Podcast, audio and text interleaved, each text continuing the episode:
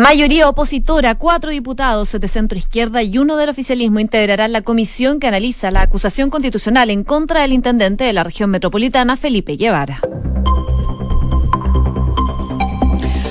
Con un minuto, muy buenas tardes. ¿Cómo están ustedes? Bienvenidos a una nueva edición de Noticias en Duna, jueves 2 de enero, un jueves con sabor a lunes, pero la buena noticia es que ya está terminando esta semana laboral con este feriado del día de ayer. Esperamos que hayan tenido una muy bonita celebración de esta bienvenida del 2020. Y nosotros, como siempre, comenzamos revisando qué nos dice la Dirección Meteorológica de Chile en este jueves 2 eh, de enero, 27 grados de temperatura a esta hora de la tarde. La máxima va a llegar hasta los 30. Se espera que esté totalmente despejado durante esta jornada aquí en la capital. Para mañana la máxima va a llegar tan solo a los 29. Digo tan solo porque no va a superar los 30 grados de temperatura. En eh, Viña del Mar y Valparaíso, 17 grados a esta hora, nubosidad parcial y la máxima podría llegar hasta los 19 grados. Misma condición se espera para viernes y sábado. Si nos vamos a Concepción, donde nos pueden escuchar en el 90 uno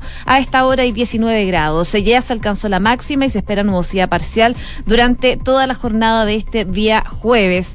Para mañana viernes, 24 grados de máxima. Aumentan las temperaturas, lo mismo para el sábado. Y por último, comentarles qué está pasando en Puerto Montt respecto al clima, donde nos pueden escuchar en el 99.7. A esta hora, 22 grados de temperatura y la máxima va a llegar hasta los 24. Se espera que esté totalmente despejado durante esta jornada y para los próximos días, viernes y sábado, las máximas van a estar en torno a los 25 grados el viernes y el sábado bajan un poco las máximas, alcanzando los 18 grados de temperatura. Revisamos también eh, el tránsito a esta hora de la tarde, sobre todo para las personas que están en el auto y que nos escuchan por la radio. Hay una actualización de la mm, Unidad Operativa de Control de Tránsito. Dice que está solo habilitada la pista izquierda, la ruta 5 al norte, con Lovalle por un incendio que está afectando a un vehículo está bomberos y asistencia en el lugar. Hay congestión alta entonces en la ruta 5 al norte eh, con Lovalle para que lo tengan en consideración. Además recordamos que hay congestión en la ruta 5 al norte desde el Parrón hasta Lovalle por esta misma situación, un vehículo detenido que eh, al parecer se está incendiando. Además informa la costanera norte que ya fue retirado un vehículo entre el sector de Baquedano y la Concepción al oriente. Llaman a mantener la distancia para evitar accidentes y la autopista Vespucio Sur dice que hay trabajos en la pista izquierda al poniente en el sector de Gimnasio Cerrillos y llaman a utilizar la pista derecha y la pista central también. Esto entonces en la autopista Vespucio Sur.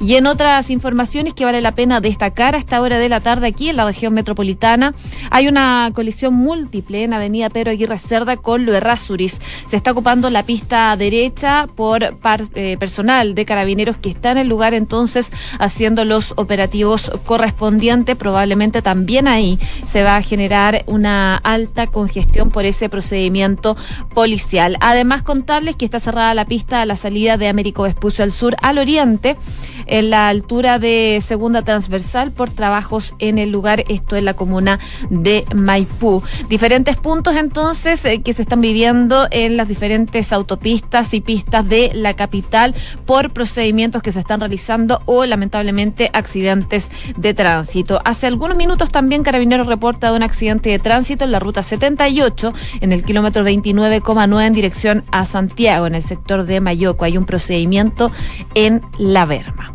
Cuando es la una con cinco minutos, revisamos las principales informaciones en los titulares y en la voz de Enrique Llavar. Cuatro diputados de oposición y uno del oficialismo integrarán la comisión que analizará la acusación constitucional en contra del intendente de la región metropolitana, Felipe Guevara. Y el gobierno busca despachar en enero proyectos de ingreso mínimo, seguro catastrófico y resguardo de infraestructura crítica. Estas tres medidas se suman a otras cinco que el Ejecutivo quiere sacar antes del receso legislativo y que son parte de la agenda social y de seguridad.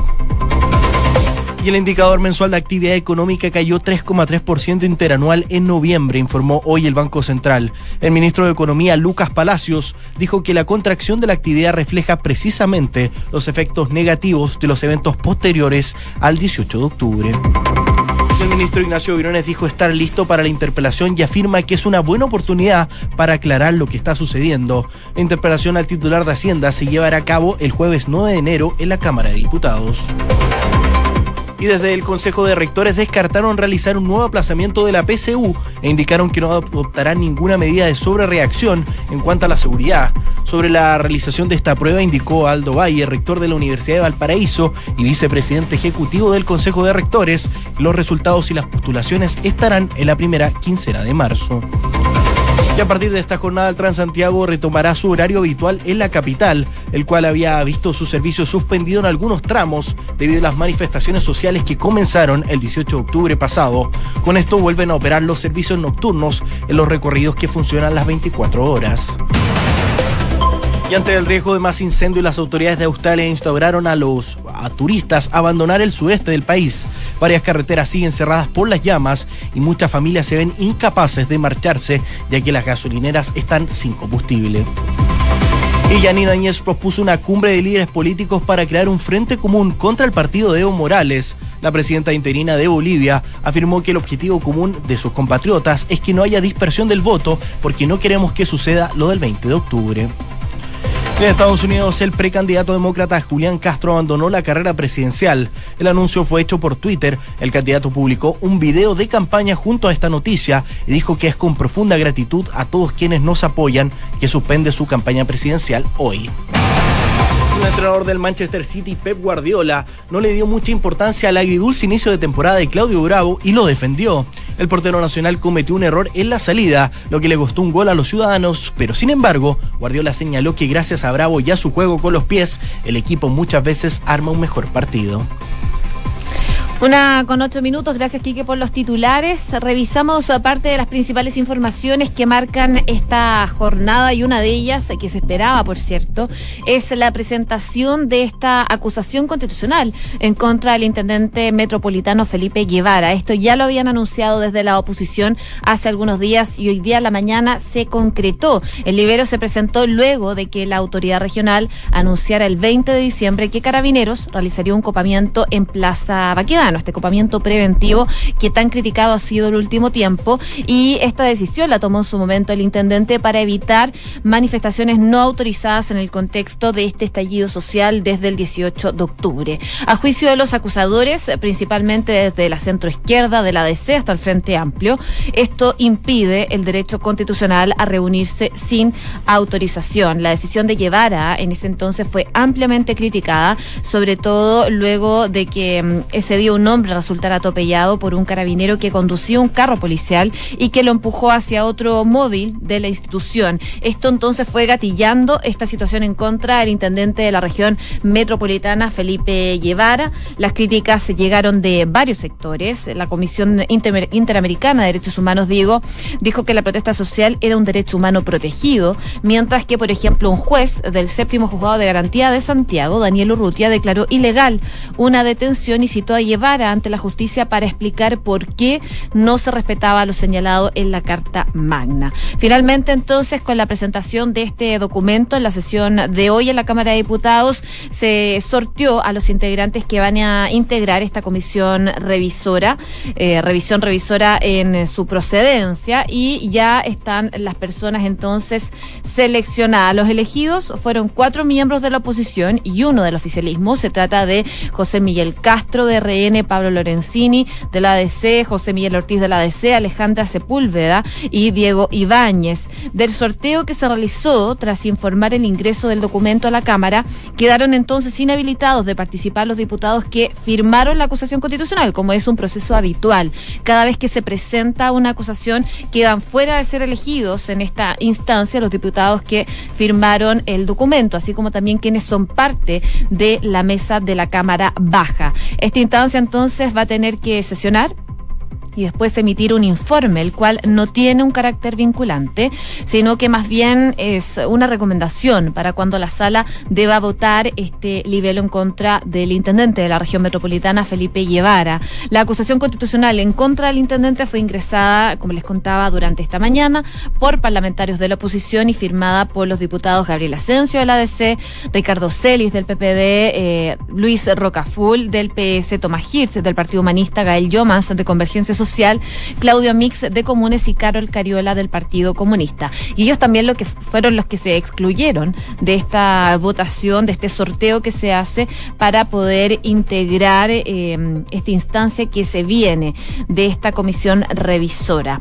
Así entonces se quedó conformado el borrador preliminar tal como ya se había adelantado, acusa a la autoridad de haber infringido la Constitución, como les contaba anteriormente, al impedir la libertad de circulación y el derecho a la reunión, al desplegar el 20 de diciembre una estrategia de copamiento para evitar las manifestaciones que no estaban autorizadas en Plaza Baquedano. También iba a ser un punto importante lo que pasara durante este año nuevo, el 31 de diciembre, porque habían convocatorias para esperar el año 2020 en esta zona de Santiago y eh, ya se había anunciado desde la Intendencia que iban a hacer un copamiento preventivo eh, respecto a la cantidad de gente que se iba a congregar en esta instancia. Finalmente, y según dijo también el Intendente Felipe Guevara, todo salió tranquilo, eh, no hubo mayores desmanes o problemas, salvo a eso de las 5 de la tarde cuando intentaron derribar la, el monumento del general Baquedano, pero más allá de eso, al parecer no hubo mayores inconvenientes se pese a que también se lanzaron fuegos artificiales que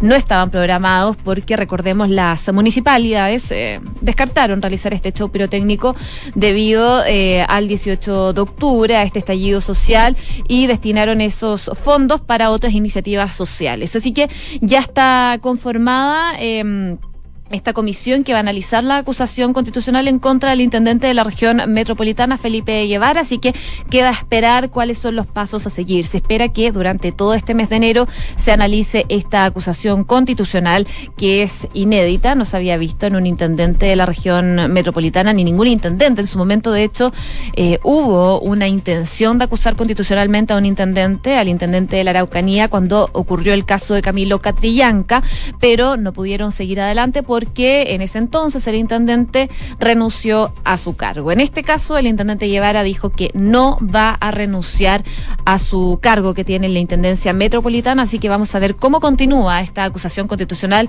en contra del intendente Felipe Guevara. Una con 13 minutos. Escuchas Noticias en Duna con Josefina Stavrakopoulos Revisemos datos de la economía. Hoy día se dio a conocer el indicador mensual de actividad económica que cayó un 3,13% interanual en noviembre. Esto según los datos que da el Banco Central en el primer mes que recoge por completo todo lo que fueron los impactos eh, en el sector productivo de la crisis social y en una variación que se ubicó un poco más suave que las expectativas que tenía el mercado para Estimacec. Según lo que decía el informe del Banco Central, de acuerdo con la información preliminar, el IMASEC de noviembre de 2019 cayó 3,3% en comparación con igual mes del año anterior. La serie creció 1% respecto del mes precedente y disminuyó 3,4% en 12 meses. El mes registró la misma cantidad de días hábiles que noviembre del 2018. También se destaca que el IMASEC minero cayó un 5,1%, mientras que el IMASEC no minero lo hizo en un 3,1%. Este último se vio afectado principalmente por el desempeño de las actividades de servicio y del comercio. Los servicios destacaron las caídas de la educación, el transporte, los restaurantes y los hoteles y compensó parcialmente este resultado el aumento de la actividad de la construcción y la industria manufacturera. Eh, en otros términos y con respecto al mes anterior, el IMASEC minero y el no minero creció 1,5% y 0,9% respectivamente. Son parte de los datos entonces que dio cuenta el Banco Central durante esta mañana, pero rápidamente hubo reacciones. Eh, las hubo desde el Ministerio de Hacienda, fue el ministro de la cartera, Ignacio Briones, quien habló durante esta mañana sobre el IMASEC. Escuchemos lo que dijo.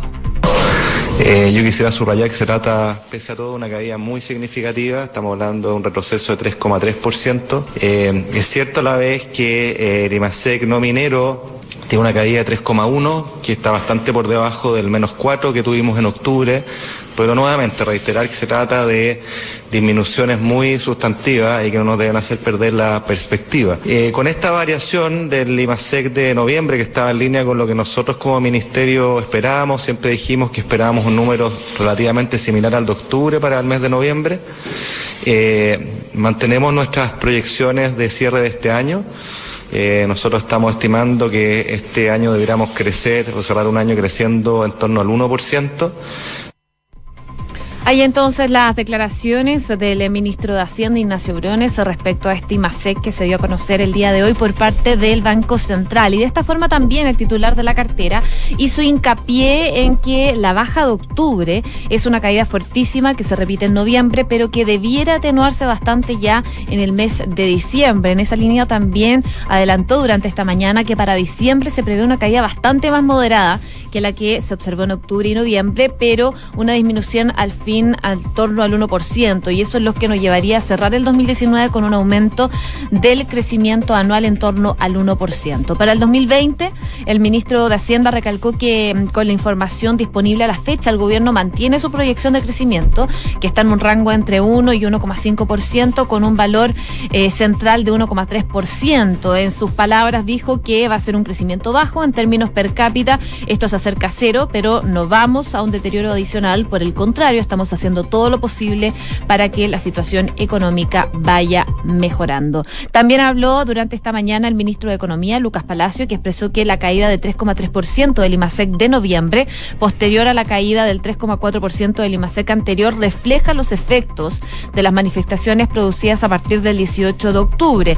Dijo que esto se da porque las manifestaciones afectan la cadena logística de la producción y el efecto más concreto que vamos a ver para las personas es una menor producción y por lo mismo una menor generación de empleo. Así entonces estimó que van a haber cifras cada vez más malas en los próximos meses relativas al empleo en nuestro país y además dice que están dando mucha ventaja porque en el resto del mundo, los países emergentes, la proyección de crecimiento para el 2019 es de un 3,9% y un 4,6% para el 2020. Nosotros, dijo el ministro de Economía, Lucas Palacio, vamos a crecer cerca de un 1% en 2019 2019 y quizás un poco más el año 2020. Y eso significa menores opciones de desarrollo social, menor recaudación por eh, supuesto y menores empleos también, como ya lo había dicho entonces el ministro de Hacienda, Ignacio Briones. Fueron las reacciones a este IMASEC que sorprende, pero no tanto como lo esperaban los analistas. Una con 18 minutos. Noticias en Duna con Josefina Stavrakopoulos. Y el Departamento de Evaluación, Medición y Registro Educacional, más conocido como el DEMRE, dio a conocer durante esta mañana los recintos que están habilitados para la rendición de la prueba de selección universitaria, la PSU, que corresponde al pasado año, el 2019. Los estudiantes entonces van a tener que ingresar al sitio web psu.demre.cl e ingresar ahí el número de RUT y contraseña para poder conocer el local y la sala donde van a tener que rendir esta prueba. La PSU se va a rendir el el próximo 6 y 7 de enero, tras ser aplazada en dos ocasiones debido a la crisis social que afecta a nuestro país. Y los alumnos entonces deberán reconocer sala este domingo a partir de las 5 de la tarde. Los resultados de la PSU eh, se van a dar a conocer el 28 de enero a partir de las 8 de la mañana, mientras que las fechas para la etapa de postulación en las universidades del Sistema Único de Admisión se va a desarrollar entre las 9 de la mañana del martes 28 y las 6 de la tarde del viernes 31 de enero. Así que todo se va eh, postergando respecto a la rendición de la prueba de la PSU que ya fue aplazada en dos ocasiones. Y habían dudas respecto de si se iba a aplazar nuevamente la rendición de esta prueba. Desde el CRUCH lo descartaron. Esta mañana Aldo Valle, el rector de la Universidad de Valparaíso y vicepresidente ejecutivo del Consejo de Rectores, se refirió eh, acerca de esta prueba de la PSU, la cual se postergó y va a ser el 6 y 7 de enero.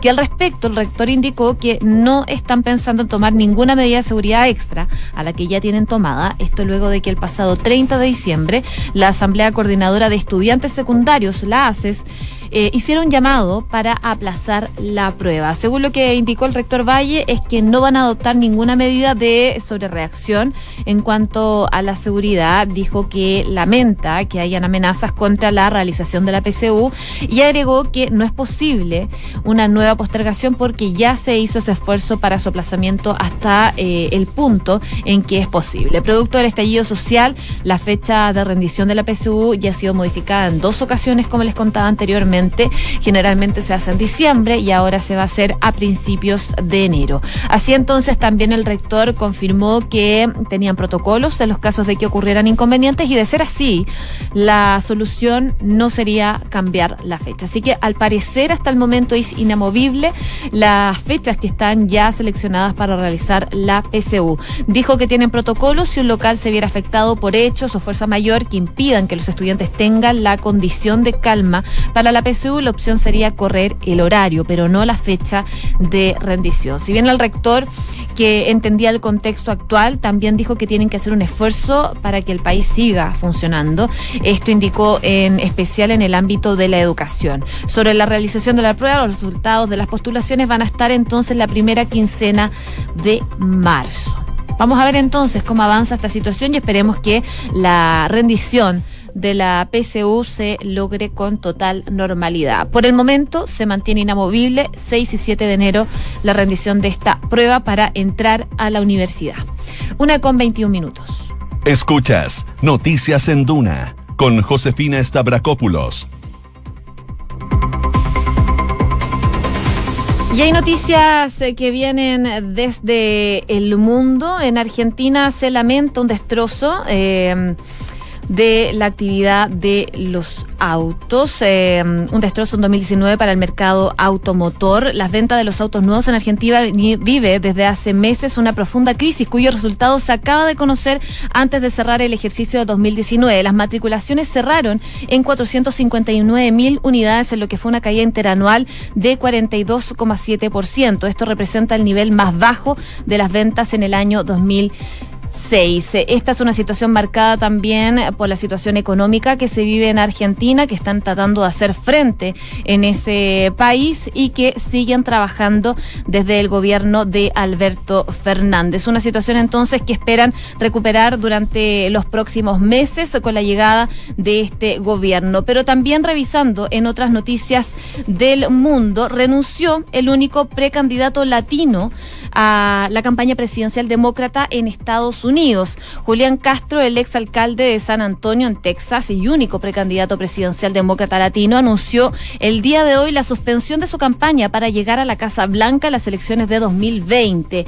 Hemos eh, moldeado el debate en varios temas importantes, defendido a los más vulnerables y dado la voz a los olvidados. Pero a solo un mes del eh, Caucus Iowa y dadas las circunstancias de la campaña, dijo, he concluido que simplemente no es nuestro tiempo. Así que se retira el único precandidato demócrata que era latino, que iba a representar a esa comunidad en estas elecciones presidenciales en donde Donald Trump corre con ventaja en el ámbito republicano y para ser reelecto como presidente en Estados Unidos. En los últimos sondeos eh, que tienen una intención de voto al menos 2%, él, el candidato eh, latino, y no había calificado ya para los últimos debates del partido, lo que complicó, por cierto, sus posibilidades de romper la tendencia. Sin embargo, se mantiene como uno de los favoritos para ser elegido como candidato a la vicepresidencia junto al también ex eh, candidato Kamala Harris. Vamos a ver qué pasa entonces en estas elecciones en Estados Unidos, en donde ya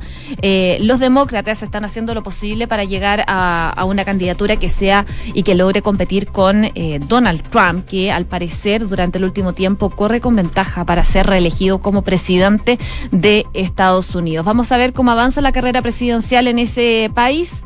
Mientras tanto, cuando ya es la una con 24 minutos, hacemos un resumen de los principales titulares junto a Enrique Llavar.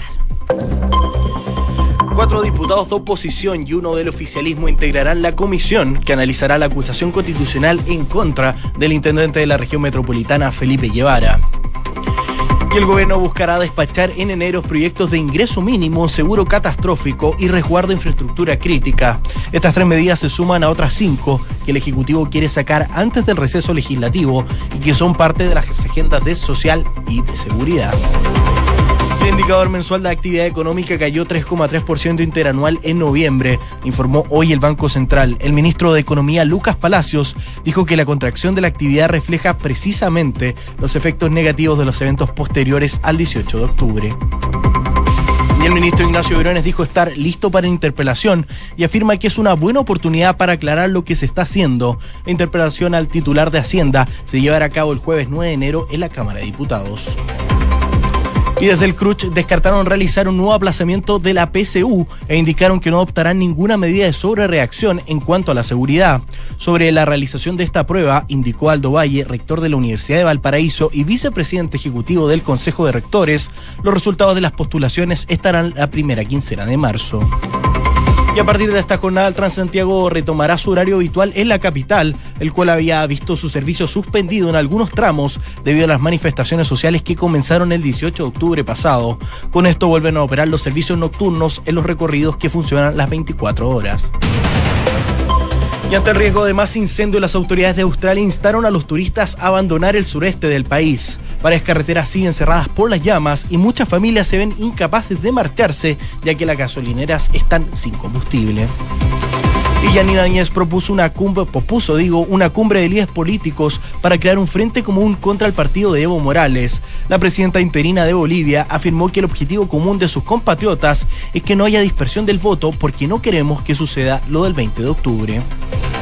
Estados Unidos, el precandidato demócrata Julián Castro abandonó la carrera presidencial. El anuncio fue hecho por Twitter, donde el candidato publicó un video de campaña junto a la noticia, donde indicó que es con profunda gratitud a todos quienes nos apoyan que suspende su carrera hoy. Y en el deporte, el entrenador del Manchester City, Pep Guardiola, no le dio mucha importancia al agridulce inicio de temporada de Claudio Bravo y lo defendió. El portero nacional cometió un error en la salida, lo que le costó un gol a los ciudadanos, pero sin embargo, Guardiola señaló que gracias a Bravo y a su juego con los pies, el equipo muchas veces puede armar un mejor partido.